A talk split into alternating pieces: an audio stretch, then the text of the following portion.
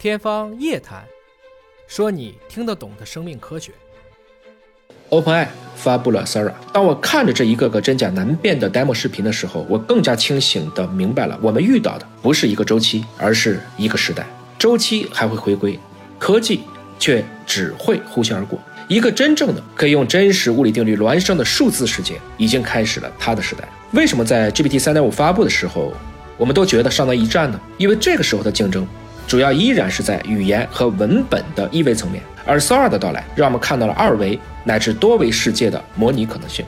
虽然此时的 Sora 仍不完美，其依然是以二维为主的真实世界模拟的展现。比如我们刚才看到的这些以假乱真的视频啊，你仔细看，它里面都有瑕疵，很多的，比如东京视频当中的左腿右腿的错误就非常的明显。但此时再去看看它的竞品，那确实已经是一种石器时代的观感了。互联网到移动互联网。大大加速了信息的对称，而人工智能则会以史无前例的速度来促使人类的智力和知识平权。在这个碳硅融合的重要关口，我们的科技，特别是我们的教育，又该何去何从呢？一味的小镇做题家还会有出路和未来吗？